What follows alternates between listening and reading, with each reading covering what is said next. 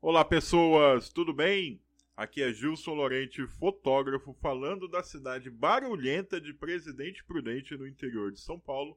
E esse é o Câmera Escura, o nosso podcast de fotografia, música, quadrinhos, TV e o que mais vier à nossa cabeça. Hoje o papo é sobre fotografia e melhor, sobre astrofotografia. A gente vai conversar com Pedro Palota. Tudo bem, Pedro? E aí, Gilson, como é que você tá? Tudo certo? Tudo tranquilo. E aí, Pedro, quem é. Fala aí pra galera que ouve o Câmera Escura, quem é você e por que que você tá aqui hoje falando sobre astrofotografia? Bom, tirando a parte que eu te paguei pra participar, Gilson, Olha! Eu te mandei, mandei aquele, Ui, aquele mandou no Pix, mandou no Pix, né? Mandei Agora no Pix, é Pix. que é mais rápido. Agora é Pix. semana. É, eu sou, bom, eu sou o Pedro, eu tenho um canal chamado Space Orbit que acompanha lançamentos espaciais e também participo de um podcast aí que é até que bastante conhecido chamado Radiofobia, lá do Léo Lopes. Ah, e eu eh, sempre fui amante da fotografia, eu entrei principalmente na fotografia por causa da astrofotografia em si, porque eu sempre fui muito amante do- do- dos astros, sempre gostei muito, sempre fui um entusiasta, depois tive a oportunidade de estudar um pouco disso na faculdade também. E eu sempre soube que a astrofotografia era uma brincadeira meio cara, né? Então eu tive que aos poucos conquistando meus equipamentos ali para conseguir ah, fotografar as coisas mais ou menos ali do jeito que eu queria. Olha só que legal. Então a gente volta daqui a pouco, depois da vinheta, pra bater esse papo que é muito bacana.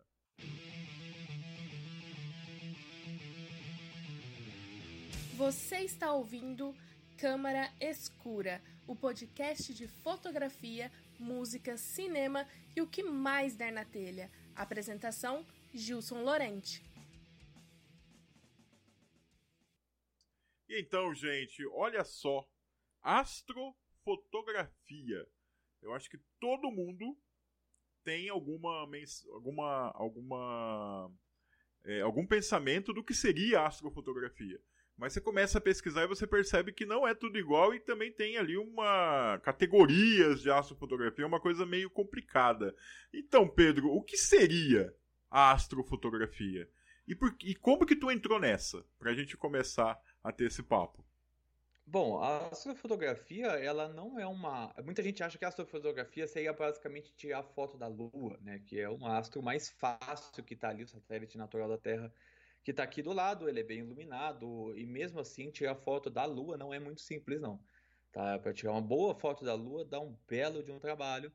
Então, é, a astrofotografia vai de- desde é, da parte da própria astronomia mesmo, que aí você acoplar uma câmera dentro de um telescópio de qualquer tamanho, seja um telescópio caseiro, um telescópio mais amador, um extremamente profissional, às vezes, até mesmo as fotos de exposição, mesmo com câmeras reflex, ou, ou até outros tipos de câmera hoje em dia, até com celular, dependendo do, do- da condição que você tiver, você consegue fazer fotos bem interessantes de astro- astrofotografia.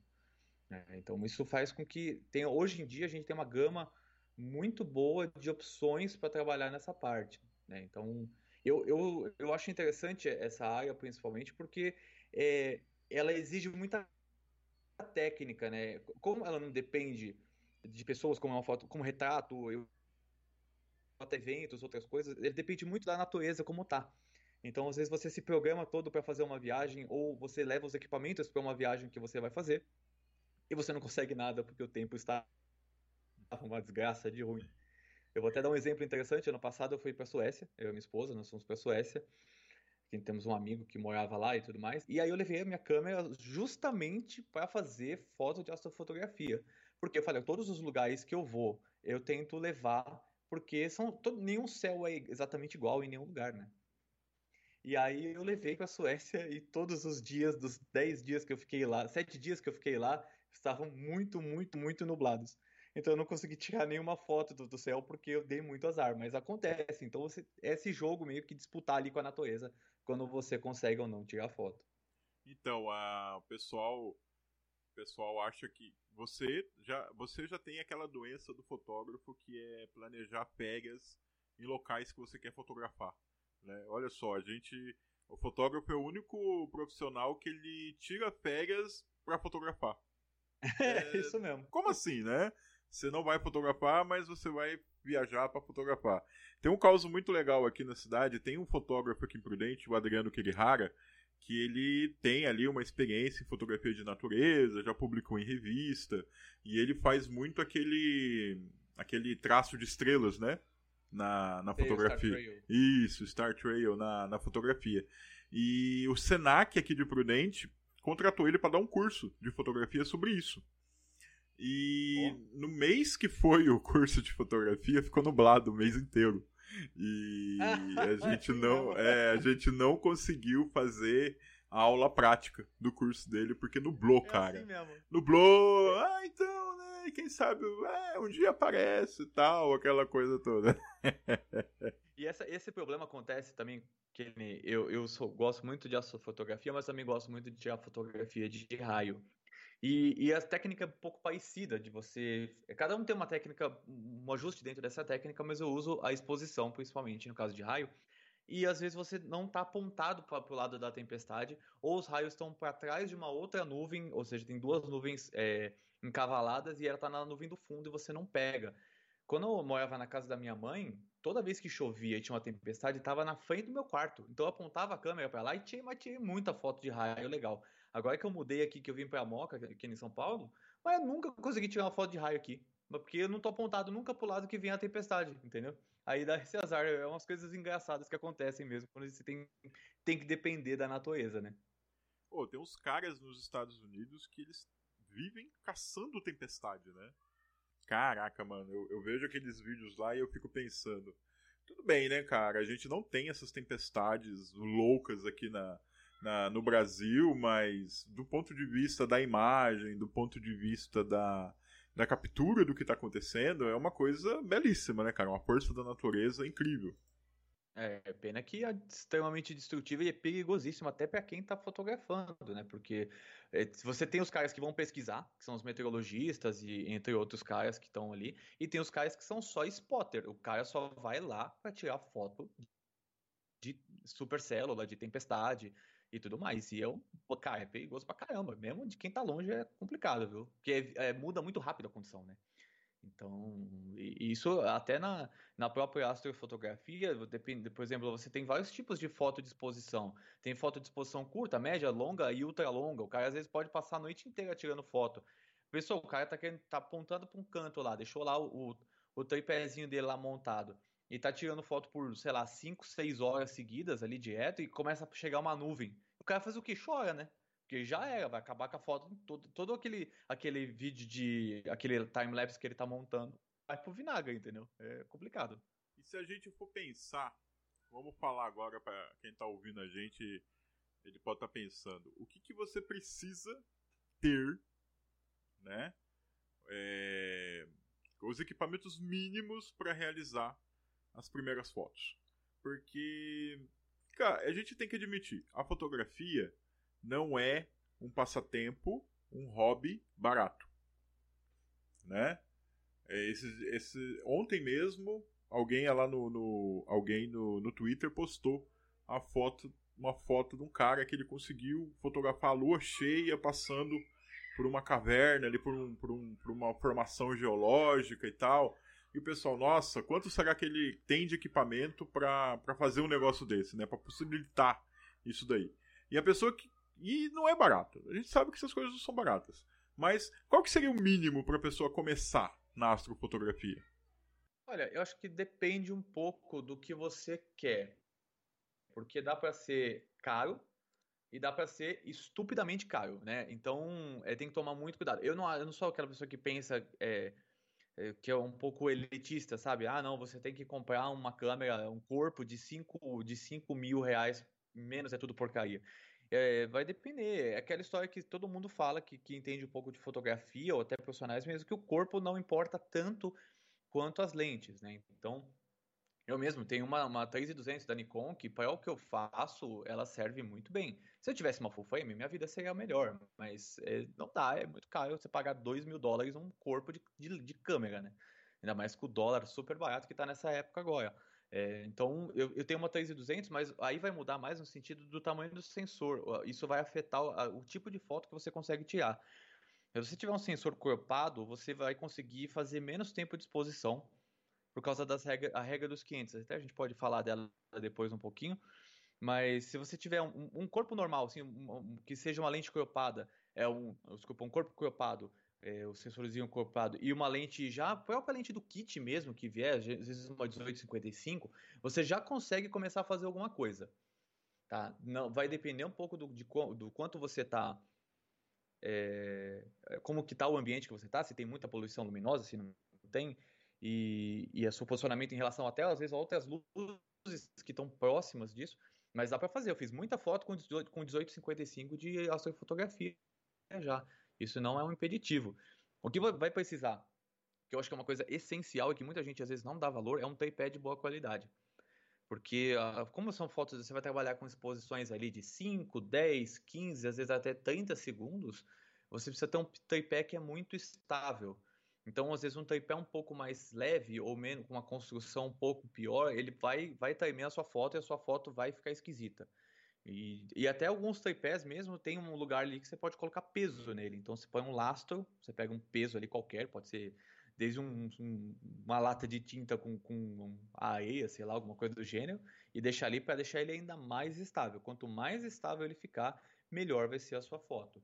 Então, tem que. É, é, mas, basicamente é, é, é, são o, essa tripé é o corpo e, e, quanto menor a distância focal da lente, melhor, e quanto maior a abertura, também melhor. Então, esse, esse, essa, esse jogo de ter lentes com distância focal baixa e grande abertura é o que fazem as lentes ficarem extremamente caras, mas é o que dão os resultados um pouco melhores. Se você tiver uma lente, uma, uma lente full frame ou uma câmera full frame, é melhor ainda que você vai conseguir trabalhar com distância focal ainda menor e vai conseguir fazer exposições ainda maiores. Então, é por isso que eu falei, tem o, o dá para entrar, que é o câmeras cropadas e lentes, até mesmo a lente do kit, ou uma lente ali já abaixo de, de na casa dos, dos 20, 25 ali para menos, com uma, com uma abertura alta ali, na casa dos 1.8 ou às vezes 2.8, você já consegue fazer muita coisa já. Mas quanto menor você tiver, melhor.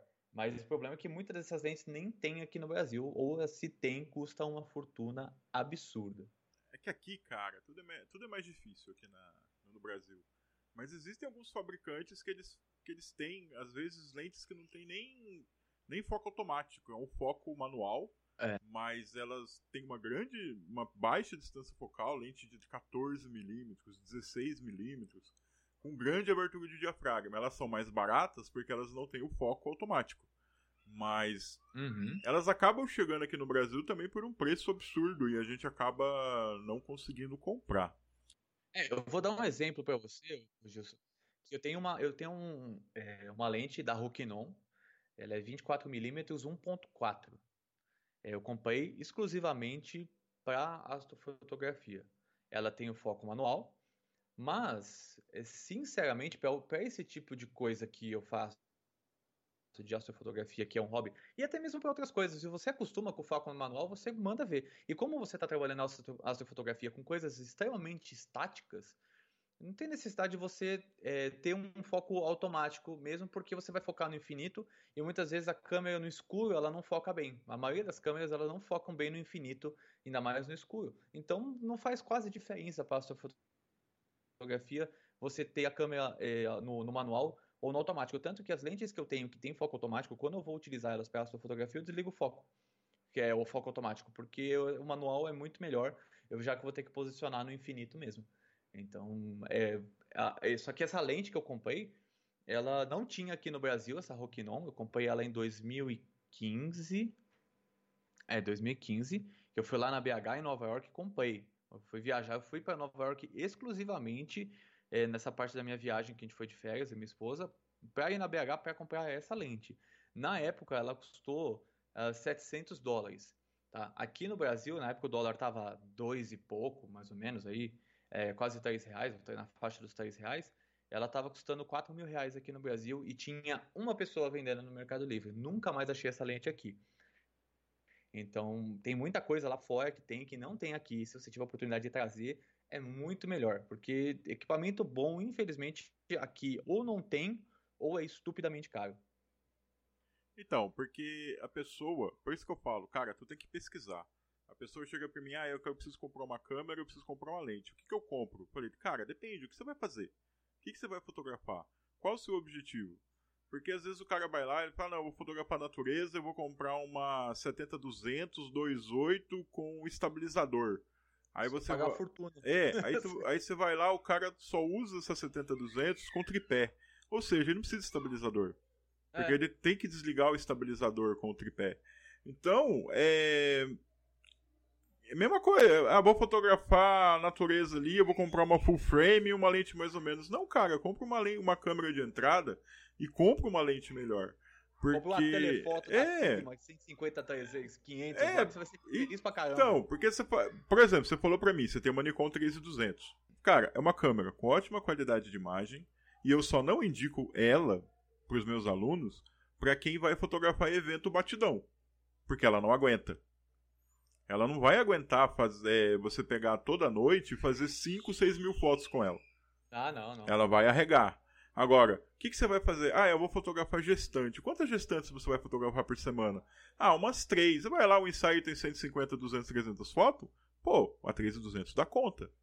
Porque, ela, porque você não vai estrangular ela ali 5 mil fotos todo fim de semana. Você não vai segurar o, o, o, disparador e ficar até é, acabar o cartão, né? Como você falou, a, uma full frame seria melhor? É, mas uma cropada dá conta. Então, se eu uhum. não tenho dinheiro, vamos, vamos guardar o dinheiro e investir numa lente mais bacana. Né? Você, foi o que eu fiz, foi exatamente é, é o tipo É o tipo de situação onde você não precisa ter uma câmera full frame agora. O dia que ela vem, ela é bem-vinda. Mas no momento você consegue se virar com uma câmera mais barata. Sim, por exemplo, a, a Nikon, você te, te, desculpa te interromper, a Nikon lançou uma câmera é, específica para astrofotografia, uma época, se eu não me engano, era a D750A ou D710A, não lembro. Foi é, série 7 ou série 8, uma das duas.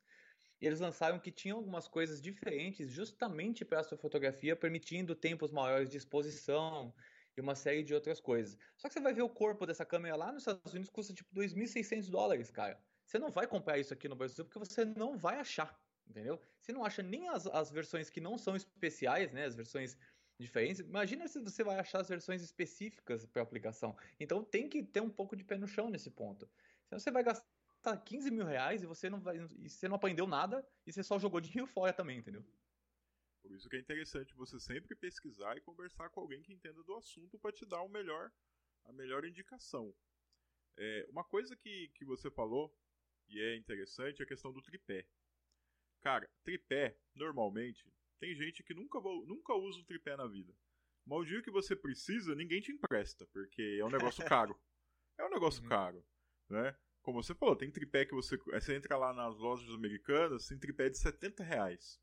De 110 né? reais, 120 reais. Tu monta ele, o vento balança ele. Uhum. Dá, um, dá um vento e ele balança. Fala, cara, ou seja, ele não tá cumprindo a função dele, que é estabilizar uma câmera. Eu tenho um tripé de entrada, que de entrada, assim, eu, na época que já era um pouco melhor do que o que tinha esses super baratos. Comprei numa loja já mais de fotografia, o cara mais especializado.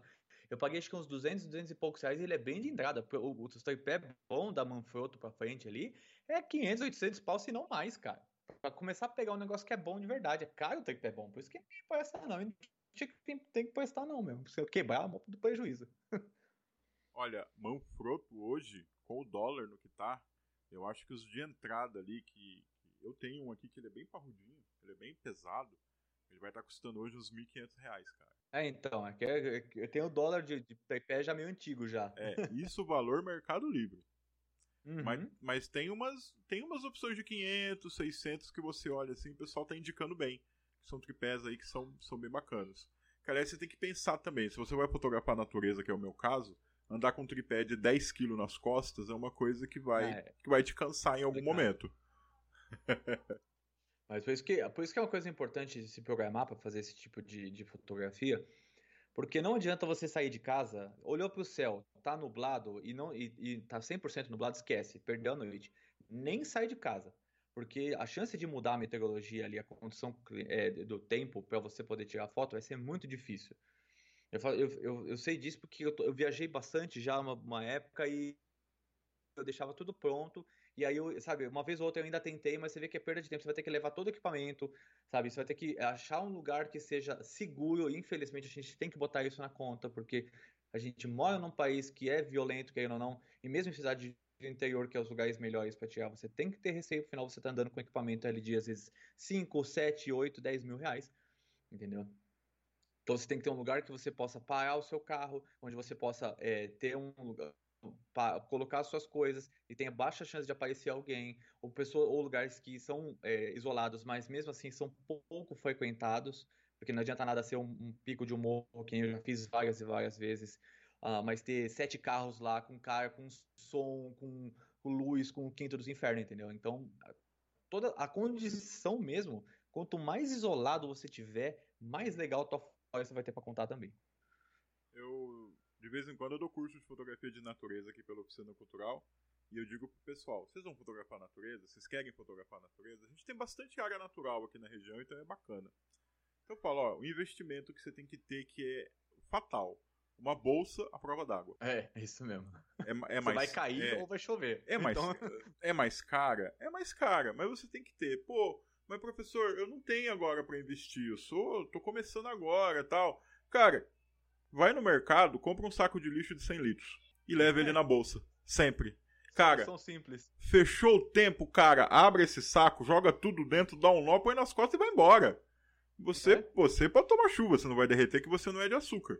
Mas o seu equipamento estraga, já joga celular, já joga carteira, tudo que vai estragar tu joga lá e de boa, vambora. Porque realmente, cara, você tá no meio da, da você tá no meio da, da, da mata, começa a chuva de repente, do nada. E não, você não esperou aquilo, começa a ventar e água. Aí você tem que estar preparado para se proteger e proteger seu equipamento, infelizmente. E eu acho né? que a pior coisa que dá mais medo quando chove esse tipo de coisa é quando dá umidade na lente, cara. Porque, puta, você vai falar essa merda vai dar, vai dar fungo agora e já era. Perdi a lente, a lente às vezes de dois contos você perde por causa de um, de um negócio desse, sabe? Então tem que tomar muito cuidado com o equipamento. Agora tem uma história interessante, hoje que eu, sempre das viagens que eu faço, eu tento tirar foto de astrofotografia e eu, muitas vezes eu consegui. No, isso em 2018, a gente estava é, no, em Utah, eu e minha esposa, a gente tem um, uns parentes dela que moram em Utah. E a gente saiu ali da Califórnia, passou por Nevada ali, passou até por Vegas mesmo e foi até, passou Arizona e chegou em Utah ali. E tem uma cidade chamada St. George, uma cidade pequenininha, ali uma cidade de idoso assim que vai para se aposentar nos Estados Unidos, né? E lá tem muita formação rochosa interessante e tudo. E aí a gente foi num, num lugar durante o dia para fazer é, tiro livre, essas coisas tudo. E depois à noite a gente voltou lá para tirar foto, porque é um lugar muito isolado. A cidade é muito pequenininha, muito isolado. E aí a gente falou, vamos vir aqui de noite para tirar foto. Aí a gente foi.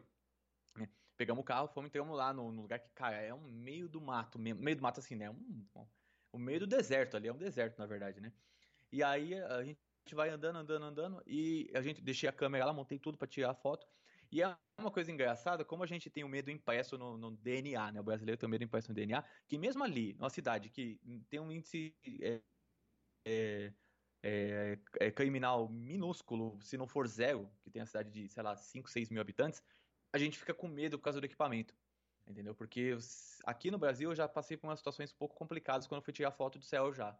Por causa de gente que apareceu do nada, gente esquisita. E lá e a gente. A gente conseguiu tirar foto, foi uma foto excelente que eu tirei e tal. É, mas a, a gente fica com medo de, por causa de equipamento, porque pra gente é muito caro. Entendeu? Enquanto o meu equipamento que eu tenho, um moleque de 15 anos nos Estados Unidos de classe média baixa tem. Entendeu? E, e, o teu equipamento, que é mais profissional do que o meu, um moleque de, de 18 anos que começou a trabalhar agora consegue comprar, entendeu? Mas pra gente, a gente tem que passar anos para comprar um negócio. É muito complicado isso, nesse ponto. Cara, é muito difícil mesmo comprar equipamento do Brasil, ainda mais agora que esse dólar é altíssimo quem tem aí tem que guardar, tem que cuidar bem, tem que fazer manutenção, porque comprar câmera nova hoje está muito complicado. É, e tá, a gente falou do que seria interessante para a pessoa começar. E o que, que seria ideal para a pessoa fazer astrofotografia hoje? Vamos, vamos fazer aquele exercício de dinheiro não é problema. Qual, é, qual seria o ideal hoje para fazer astrofotografia? É, eu, eu, eu se for, vamos supor que meu dinheiro fosse infinito, hoje eu compraria uma série D ali da, da Nikon ou uma, uma, uma das Canons full frame. Eu não vou falar de Canon porque eu sou péssimo para o nome de Canon, tá? Mas qualquer Canon full frame de boa qualidade vai te dar um resultado é, muito bom. Mas a full frame ela é ideal porque uh, você consegue ter um, uma distância focal menor, você não tem o, o fator de cropagem em relação, é, com a lente, né, fazendo essa, é, essa esse, mudando o seu cálculo ali da regra dos 500 e fazendo com que você possa ficar mais tempo com, com exposição. Quanto mais tempo você tiver à disposição, mais luz você vai capturar, mais detalhes vão aparecer na sua foto e outras coisas também vão aparecer na sua foto que não aparecem com exposições é, de pouco tempo, tá? Então, se você tiver uma lente é, full frame, com uma câmera full frame, mas que seja uma lente muito clara, estupidamente clara, uh, de 2,8 é, de para baixo, 1.8, 1.4, às vezes até alguma coisa abaixo disso, mas aí já são lentes muito específicas, você vai ter resultados excepcionais se você tiver em uma condição ideal assim de, de iluminação na região e tudo mais, e, no, e céu limpo, né? Então, se você tiver condição de gastar os seus 15 mil reais ali para mais, os seus 20 mil reais, você monta um equipamento de astrofotografia excepcional, que você vai conseguir trabalhar com ISO muito bem, vai conseguir trabalhar com uma distância focal minúscula, uh, 14. Eu, outro dia eu vi uma lente de, de 14, de 14 milímetros é, com é, 1.8, acho que é 1.4. É uma lente absurda. Se você pegar para fazer isso de, de é, em astrofotografia, num lugar extremamente escuro, vai num deserto da vida ali, cara, você vai pegar até os, os, os antenas do ZT, cara, de tanto, tão de, tanto detalhe que tem. é basicamente isso, mas é muito, muito caro mesmo. Nesse ponto, o tripé, ele já não, não precisa ser um tripé estupidamente complicado, né? Agora, se você quiser fazer alguns tipos de é, time-lapses, é, aí você precisa ter algumas um, coisas ali para acompanhar o movimento terrestre e tal, que é um pouco mais complicado. Uma outra coisa que é muito bom ter, até a gente não citou, é um disparador, né? O disparador é, de distância, que se toda câmera tem, mas tem câmera Wi-Fi, é, tem via Bluetooth ou, ou infravermelho, tudo.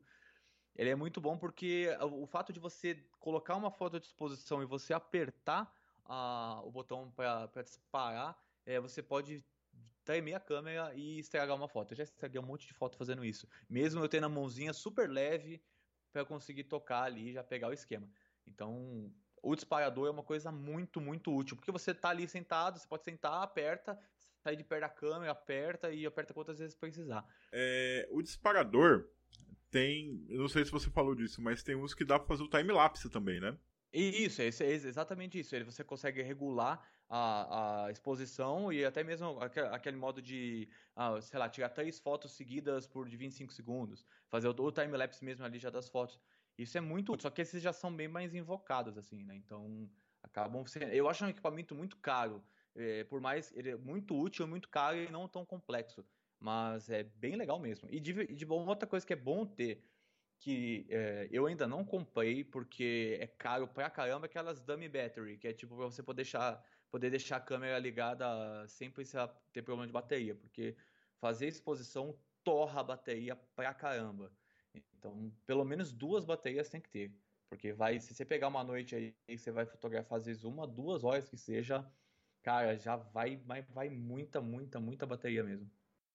Você falou da, da, da norma do 500, como é que é o nome da norma? Isso, a regra dos 500. Regra dos 500. Explica rapidinho pra gente o que é isso. A, a regra dos 500, ela é basicamente ali o santo graal da, a, da astrofotografia. É ele que vai ditar que tipo de foto que você vai tirar. Então, a regra dos 500, eu já vi umas variações dela de regras dos 500, regras dos 600, mas é, o nome mais comum é regra dos 500, que é basicamente você pega 500 e divide pela distância focal da sua lente. Então, vamos supor que você tem uma 50 milímetros e você tem 500 dividido por 50, você vai ter 10. Então esse 10 vai ser, vai ser o tempo que você consegue fazer de exposição da sua câmera sem que ocorra o efeito do Star Trail, que é aquela marquinha que acontece nas estrelas, que parece que forma um traço, né? É, e depois que você começa a tirar foto durante muito tempo. Então, se você quiser ter uma foto estática, que fica aquelas fotos que todo mundo está acostumado a ver de, de uh, da galáxia ali, do braço da Via Láctea e estrela e tudo mais, é essa conta que você precisa levar em conta. Por isso que quanto menor a sua distância focal, mais tempo de exposição você vai conseguir ter.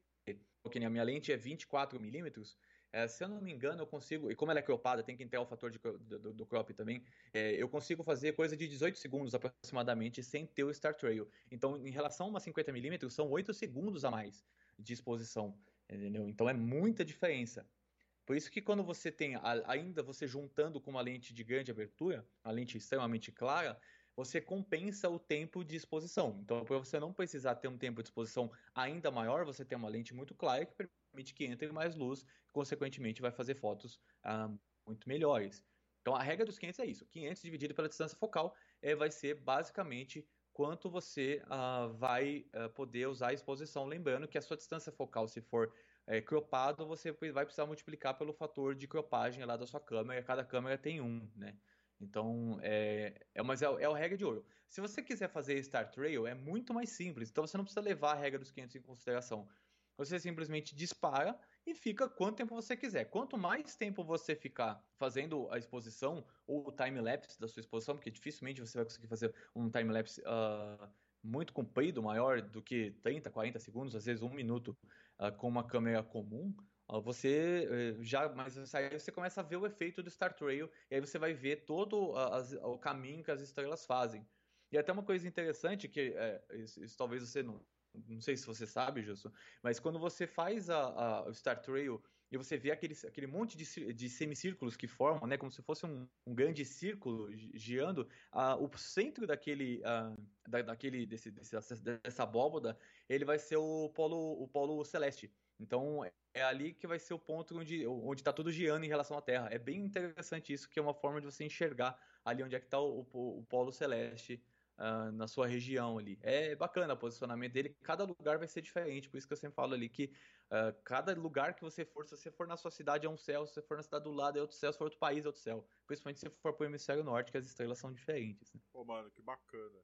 Agora, uma coisa que, que aí também é dúvida de muita gente. Cara, até onde eu posso forçar a regulagem da minha câmera e para mim não ter caquinha? Eu sei que pra, eu sei que pra, por exemplo, vamos falar ISO. ISO é sempre uma coisa que todo mundo, todo mundo tem caraminhola na cabeça. Eu não tenho problema nenhum com ruído. Tá? Eu eu já eu chego em evento, eu falo para as pessoas, olha, eu já chego no evento com ISO 6000. Então, se te ficar bom, fica, se não ficar, eu vou até 12, até 12, sem problema. Mas e na astrofotografia, como que isso funciona? É, aí é uma coisa que ah, existe uma certa divergência, né? Eu já, eu, eu já vi muita gente falando que o ideal é você colocar um ISO alto, porque aí você vai ter um. O sensor vai estar. Tá, é, vai ter uma. É, o sensor vai estar tá mais uh, sensível, né? Vamos dizer, vai captar, vai captar mais coisas.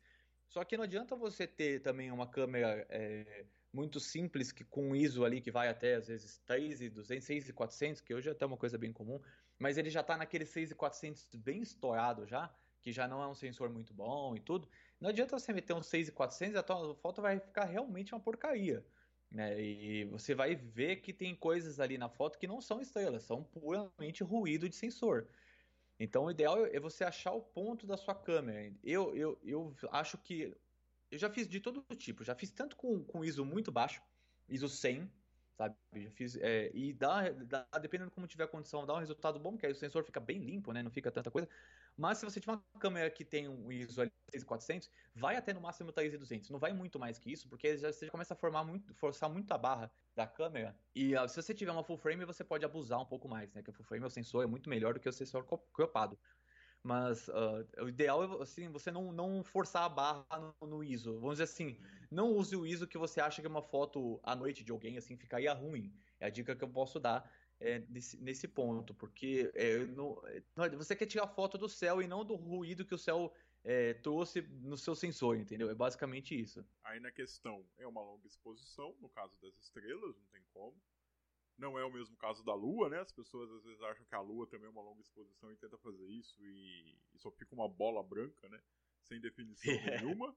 E a abertura é sempre o máximo que a sua lente pode obter. Basicamente isso. É, e aí, aí vai ter uma coisa, você pode que tem essa briga ali um pouco entre abertura e tempo de exposição, porque se você tiver uh, num lugar, por exemplo, que tem uma iluminação fraca, mas ainda tem uma iluminação pontual de longe, um poste alguns, é, às vezes até alguns bons metros de distância, porque como você vai ficar com o sensor aberto muito tempo, ele vai pegar, cara. É impressionante as coisas que você descobre. Às vezes você tá, tá no baita escuro, você já ficou um tempão lá no escuro, sua vista já acostumou. Você põe lá 10 segundos de exposição, você vê um monte de lugar, você fala, caraca, não tem nada ali. Não, é como fica muito tempo exposto, a câmera vai pegando de tudo. E como tem dispersão na atmosfera, Então a luz, ela, ela tá indo, por exemplo, de um poste, ela vai para baixo, ela reflete no, no, no, asfalto, esse mesmo esse pouquinho que vier, ele ocorre a dispersão dessa luz e ela vai para horizontal mesmo. Então, ao invés dela voltar para na vertical, né, perpendicular ali ao chão, ela faz uma curva, ela vai, pra, vai curva, né, reflete para outro canto e vai pegar na tua câmera.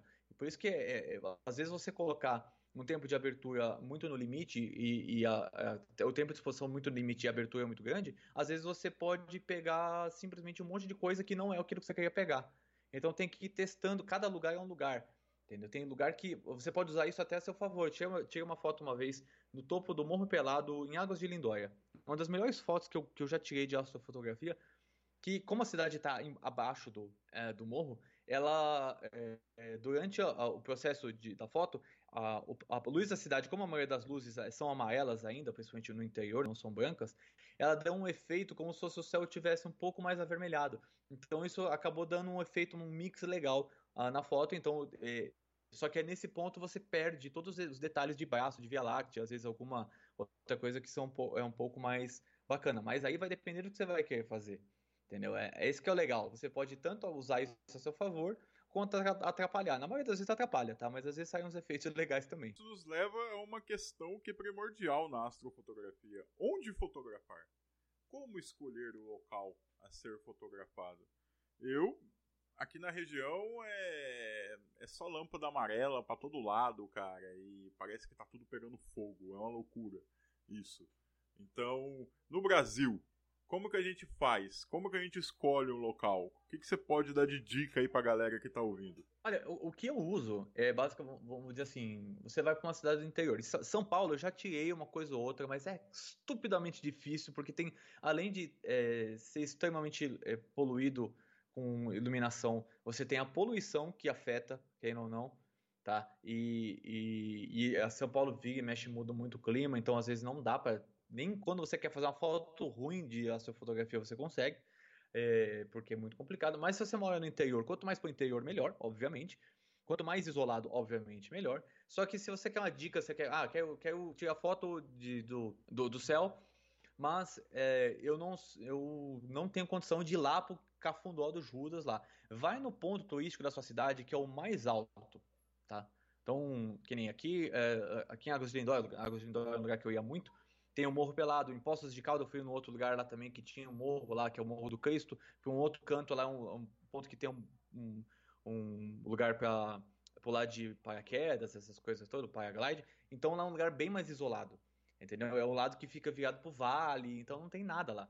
Então, é, é, é pro lado contrário da cidade. Então, vai nesses pontos turísticos, principalmente cidade interior, tem muito isso. Ah, não sei se é imprudente vai ter, porque aí você já vai estar no Planalto Paulista, né? Nessa região do Planalto Paulista é tudo muito plano, então não tem muita coisa. Mas aqui a gente que está mais pro leste aqui do estado, tem um pouco mais de variação de, de relevo, então você consegue brincar um pouco mais com isso.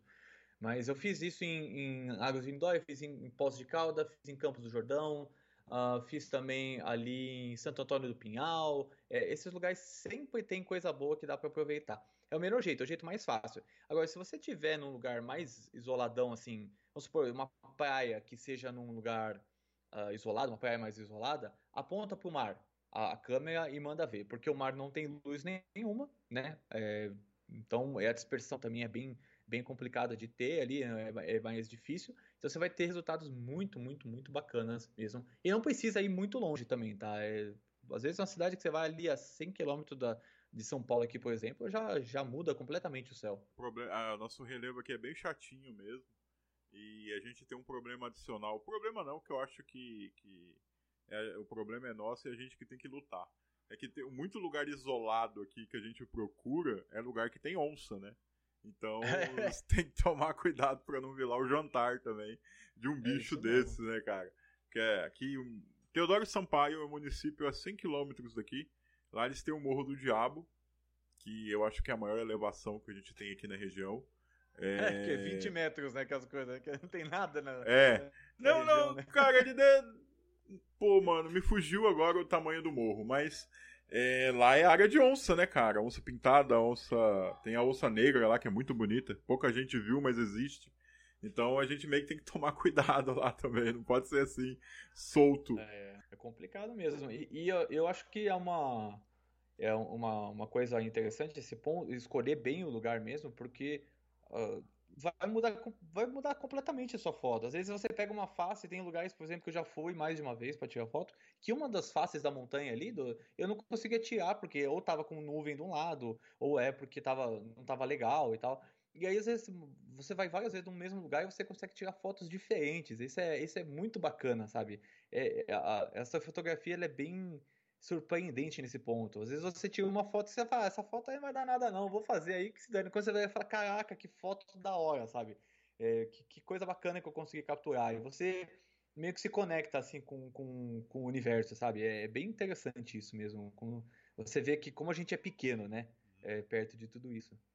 Olha, eu vi algum, recentemente, porque eu comecei a pesquisar muito sobre fotografia de natureza, longa exposição, filtros ND para fazer aquele fotografia do, da água, né, para ela ficar meio leitosa e uhum, tal. Sim. E eu vi que existem alguns filtros que tentam filtrar essa poluição visual, né, da luz, né? Eles tentam dar uma filtrada é. nessa, nessa luz amarela que a gente tem na cidade e uhum. tal. E justamente voltado para a fotografia. Eu não nunca usei. Para mim é uma coisa nova que eu vi recentemente, mas é, é, um valorzinho meio salgado. Eu achei meio, meio, meio louco. É, o polarizador já ajuda bastante, tá? Hum. Porque a luz, basicamente, a maioria das luzes que a gente usa são luzes polarizadas, né? Então o filtro polarizador mata muito isso. Mas o filtro polarizador ele já é um pouquinho mais caro, né? Não é uma coisa assim absurda, mas é um pouco mais caro. E quanto maior a tua lente, mais caro vai ser. Aqui, a, minha a minha Rokinon aqui 14 é, 1.4, é 24 1.4 ela, ela já tem uma abertura absurda ali, a lente é enorme, então eu nem lembro qual é o tamanho, mas ele deve ter pelo menos uns 50 milímetros ali o, o, filtro. Então, é, os filtros maiores encarecem pra caramba, mas sobe muito rápido o preço. Então, por isso que tem que. Se você quer pegar um filtro ND, o filtro ND para essa, essa câmera é uma fortuna, porque é muito grande, né? Eu tenho um, polarizador aí, dá uns efeitos bem legais o polarizador para matar esse tipo de coisa, mas aí pode ser que dependendo do filtro, ele mate um pouco também alguma, alguma iluminação que você queira pegar ali do céu. Mas são os famosos trade-offs, né? Você não pode ganhar em tudo, né? Tenho visto um pessoal fazendo foto da Lua com o empilhamento de foco, com a. E fala, ah, não, eu fiz duas mil imagens aqui. Eu joguei tudo ali no meu supercomputador da NASA e ele empilhou tudo e. Olha, o empilhamento de foco é uma coisa que não é novidade, né? Uma coisa que a gente faz na fotografia de natureza, na fotografia macro. É, a gente faz ali na fotografia de interiores. Às vezes o interior é muito pequeno e a gente não consegue manter uma profundidade de campo legal, então a gente faz. Mas a gente faz três, quatro, cinco fotos para fazer esse empilhamento. Mas eu vi que o pessoal da astrofotografia chega a um ponto meio louco aí também, né? É, tem, tem. Eu já vi, eu não sou o melhor pessoa para fazer empilhamento. Eu vou ser bem sincero, porque eu fiz muito, muito pouco e ainda não cheguei num resultado que eu gostaria de, de chegar. Mas eu já vi gente fazendo empilhamento com mais de 100 fotos já, entendeu? O cara fala, ó, você faz aqui 100, 150 fotos. O problema é que você fazer empilhamento, uh, acaba, primeiro você precisa ter um computador realmente muito forte e a tua foto tem que estar tá muito boa, porque senão fica uma tragédia, né? Não adianta você empilhar um monte de foto e, e uma tá mais ou menos, outra tá não sei o que lá, e você tem um conjunto ruim, né? Então, tudo se você tiver um conjunto ruim, você vai, teu empilhamento vai ficar uma porcaria. Quem utiliza muito empilhamento é os caras que já estão num nível bem legal assim mesmo e começam a tirar umas baita fotos. E aí você tem que manjar bastante de, de Photoshop ali. E eu acho que eu, eu, eu sou da, da, da, da filosofia de usar o Photoshop para editar usando o Camera Raw, entendeu? Eu não sou muito fã do Lightroom, apesar de ele ser o, o que todo mundo usa ali na maioria das vezes. Eu acho que o Photoshop ele tem algumas outras coisas que, se eu precisar fazer, se eu tiver no Lightroom, eu tenho que passar pro Photoshop, entendeu? Então eu já tô meio lá e já resolve muitas coisas. Mas a, a edição é uma coisa muito importante nessa parte. É, não adianta você. Se você vai tirar a foto e vai sair ali na, na, no teu viewfinder ali, você vai falar, nossa, ficou lindo. Aí você põe no computador tá uma merda. É, isso é normal. E aí você tem que trabalhar essa foto, tem que trabalhar contraste, tem que trabalhar balanço de branco. Às vezes, você, às vezes você quer mexer no balanço de branco, às vezes não. Às vezes você quer deixar mais, mais quente, mais frio. Às vezes quer, você tem que mexer na exposição, às vezes, às vezes tem que baixar a exposição, aumentar os pontos, ó, a, os pontos brancos para dar destaque, aumentar a nitidez, diminuir a nitidez. E por aí vai. A edição da foto, é, às vezes eu demoro mais tempo uh, editando a, a, foto, às vezes leva uma, duas, três horas para editar uma foto. Vai ficar do jeito que eu quero mesmo, porque dá trabalho. Se você for para empilhar, às vezes os caras demoram bem mais tempo que isso. Olha, a... às vezes o pessoal que tá ouvindo, o pessoal mais leigo na fotografia, não sabe. Mas a gente fotografa em RAW. O que é o RAW? É um arquivo cru. A câmera pega, para falar a verdade, o RAW não é nenhuma imagem. Ele é um conjunto de dados que a câmera Sim. capta e joga e joga no cartão. Aquilo que você vê no monitor da câmera é uma interpretação que a câmera faz daquele arquivo. E o que o, o, que o Photoshop, o que o Lightroom mostra pra gente também é uma interpretação deles referente àquele arquivo. Então as pessoas pensam, ah, mas o que você pega lá uma foto e você tem que passar horas editando ela. Você fala, cara, isso é o normal. O que a gente passa horas editando numa foto para deixar ela o mais bacana possível, o seu celular faz automaticamente sem você saber. Sim. Porque o seu celular também também capta a foto em RAW e ele já faz uma edição, compacta a imagem, transforma em JPEG e te mostra e te mostra na, na no visor. O que a gente Mas não te dá essa opção, né? É, você nem sabe. Não, é, é você não, é você não sabe que aquilo acontece. Mas o que a gente edita milimetricamente no nosso computador, o seu celular faz a moda caralha rapidamente e entrega para você. Hoje em dia, Gilson, eu, eu, vou ser bem sincero, tem, tem, eu tenho um iPhone aqui, o, o 11 Pro Max. A qualidade de foto desses celulares top de linha é, bota em xeque muita DSLR por aí, viu? É uma coisa impressionante. Já tirei cada foto com esse celular. A gente não é pode, absurdo, cara. A gente não pode negar que os smartphones evoluíram absurdamente e que eles estão entregando aí uma, uma, uma capacidade de foto muito legal. Uma coisa que eu não que não ganha, na minha opinião, com o celular é profundidade de cor. Profundidade de cor nenhum celular vai ter que uma câmera vai ter. Porque o sensor é muito menor e tudo mais, né? Então não vai ter como. Sim, sim. Mas é impressionante. Mas aí a gente passa muito tempo editando a foto porque a gente tem a possibilidade de fazer essa. né? De brincar ali, fazer um ajuste fino. Aí eu só queria dizer que tem um bando de babaca, fotógrafo babaca, que fala: não, eu não edito minha foto porque eu sou igual os caras da época do filme. Ela tem que sair pronta. Ah. Ela tem que sair pronta da minha câmera, tá? Eu fico olhando esse pessoal falando e eu olho para ele e falo: seu babaca, você não sabe editar sua foto. Porque os caras da época do filme, eles faziam a foto lá no filme e o cara que ia revelar essas fotos é que fazia a mágica. Ele é que, que, fazia essa parte. Ele que ia fazer uma edição, porque se você procurar na internet, você vai encontrar lá fotos do Cartier-Bresson é, sem edição. É, o filme revelado cru. E como ela ficou depois do cara que fez a, a, a edição, transformou ela. Até porque as, o primeiro Photoshop, e, e, até hoje, muitas daquelas ferramentas que tem ali do lado esquerdo são ferramentas que existiam no estúdio de revelação uhum. fotográfica. E foi transportado para lá e elas fazem a mesma coisa que o cara da revelação fazia. Então, isso não existe. E que se você aí que está ouvindo ouvia um fotógrafo falando desse jeito, só pensa o seguinte: olha só, o Gilson disse que esse cara é um babaca. E ele não sabe é, o que ele tá. E ele, é ele não é, e ele não sabe o que ele está falando. Olha, eu tenho, eu, assim, eu não sou a pessoa que tirou milhões de fotos, porque eu realmente não trabalho com isso, eu sou um, um, um pro amador ali, um cara que é amador, mas que leva bem a sério essa parte. Deve ter, acho que aí uns 30, 40 mil cliques ali, por aí. É, mas eu tirei uma foto só, que eu só precisei dar uns 5 pontos de saturação. Que eu falei, ó, essa foto eu não preciso editar. Uma, em mais de 40 mil aí que eu tenha tirado. Porque é uma situação, cara, é tipo agulha no palheiro, entendeu?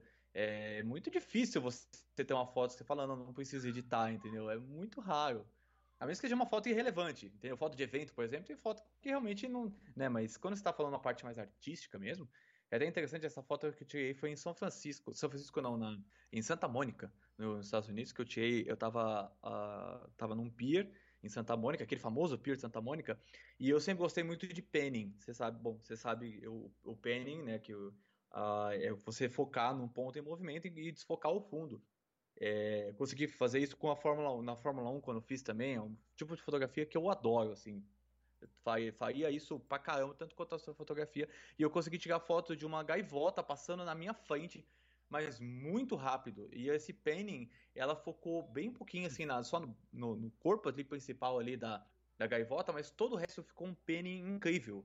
Porque tava um dia de sol, com um mar super lindo, Mas foi uma foto, cara, que eu consegui fazer isso. Porque é muito, muito difícil. Então não tem que ter esse medo, né? Pô, edita. Tá ali. A edição, a edição de foto boa só melhora a foto. Cara, dá para fazer astrofotografia com celular? Cara, dá. Depende do celular. Se você tiver um celular que tira foto em RAW, ajuda muito. Hoje em dia está se tornando comum, graças a Deus. Eles estão começando a fazer, as, as fabricantes ali, estão começando a fazer celulares que tem essa possibilidade de tirar foto em RAW. Ajuda muito, porque você vai ter que editar essa foto depois. O, o iPhone, por exemplo, que é o meu caso, ele tem até 10 segundos de exposição. Dá para fazer algumas coisas, não dá para fazer tudo, mas já dá ali, tem bastante coisa interessante. Tem celulares, por exemplo, da Xiaomi, que eu já vi, que tem exposições maiores até.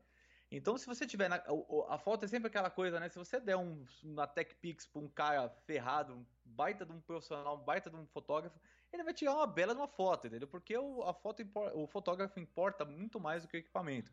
Então, se você tiver uma condição ideal e uma pessoa que sabe operar aquilo ali, você consegue tirar fotos legais. Eu já tirei uma foto ou outra ali legal já de exposição, eu já consegui tirar foto de raio com o iPhone, cara. Então dá pra, é, dá pra tirar. Hoje em dia é mais fácil, porque antes o como o iPhone o sensor é muito fraco, ele estourava o sensor antes de conseguir captar o, a, a imagem do, do raio. Hoje em dia você consegue bem mais fácil, porque ele tem uma capacidade de absorver luz muito mais muito melhor, sensor muito melhor. Mas tem como você fazer sim, é, só você lembrar das mesmas regras. Exposição a maior que der e lembrar da reganha do Star Trail. A maioria desses celulares uh, mais os que tem uma câmera só, que hoje em dia é muito pouco que tem uma câmera só, eles têm basicamente 50 milímetros ali. Mas se você tiver uma grande angular, por exemplo, ali você já pode meio que considerar ali como 25, 30, o que seja 30, você já consegue usar a regra dos, dos, dos 500 com, com 30 ali de distância focal. E aí você vai, vai no mesmo, mesmo esquema. Uh, a qualidade não vai ser tão boa quanto a qualidade de uma lente, de uma câmera, uh, uma câmera reflex, principalmente porque o sensor é muito menor e a lente não, é, não tem uma. É, mesmo sendo lentes ótimas, elas não são tão grandes, lentes absorver menos luz e tal, mas, uh, querendo ou não, é, tem como fazer. E se você. Eu, eu acho que é o melhor jeito de começar. Porque, ah, eu acho legal, meu, você só vê as opções do seu celular. Hoje muitos têm. Os celulares mais premium todos têm. Mas até celulares ali de, de, de médio ali, né? De intermediários já tem uma boa qualidade de fazer esse tipo de foto. Dá ah, dá, dá sim. Eu, eu super recomendo. Eu, eu não sou dessa pessoa é, que, que gosta de falar, ah, não, você precisa ter um equipamento super caro, ou você não é fotógrafo é só, só porque você tira foto com o celular. Se, óbvio, que se você vai trabalhar, você vai precisar de uma câmera reflexo, uma, os equipamentos mais parrudos. Mas se você só gosta e você pode extrair o máximo do seu celular do que você conseguir. Eu já tirei muita foto muito boa em celular já, mas muita foto boa. É só você saber enquadramento, as mesmas regras de fotografia. Entendeu? É basicamente isso. Não tem que ter, não tem que ter desculpa para não começar, sabe? Cara, muito legal. Eu agradeço muito você por ter vindo aqui, dar esses esclarecimentos loucos pra gente, pra pessoa saber que é possível começar com pouca coisa. E é uma tarefa, é uma tarefa que, que, que precisa de planejamento e às vezes o clima te frustra, mas você oh. não pode, mas você não pode desistir, né? Porque um dia tu vai chegar lá, tudo vai dar certo e você vai sair com uma imagem espetacular.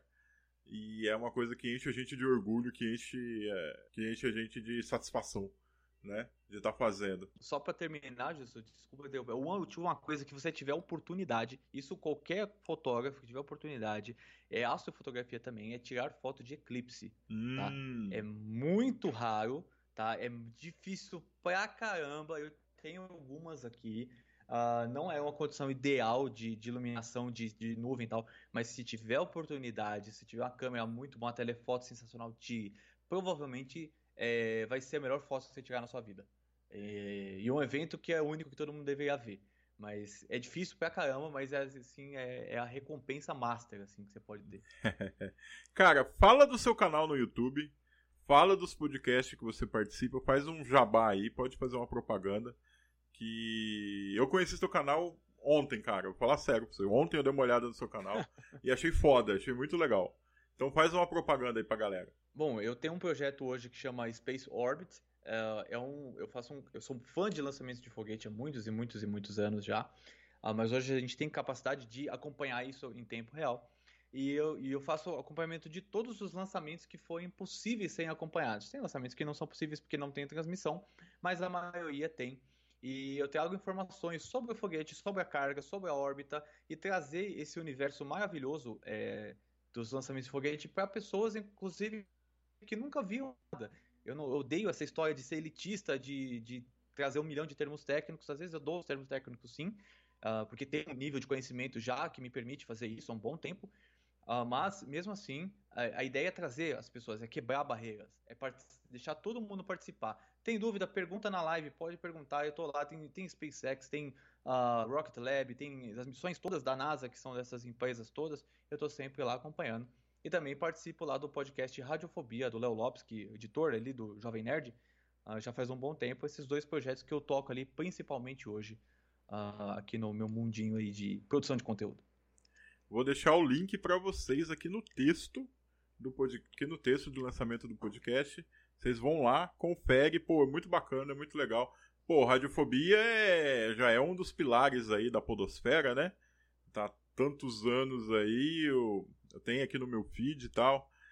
Admito para vocês que essa pandemia é meio difícil. A gente tá ouvindo todos os podcasts que a gente gosta, mas a gente tenta se atualizar, a gente tenta estar tá acompanhando essa galera. Pedro, muito obrigado pela sua presença, por você ter disponibilizado aí uma hora, uma horinha pra gente conversar sobre um tema tão bacana. E a gente tá sempre aí aberto para outros assuntos, para outras outras participações, é só você querer que a gente tá por aí. Opa, eu, eu aceito. Falar de fotografia é junto com foguete a coisa que eu posso falar o dia inteiro. gente, obrigado pela presença de vocês e a gente se encontra daqui 15 dias aqui em mais um episódio do Câmara Escura. Falou!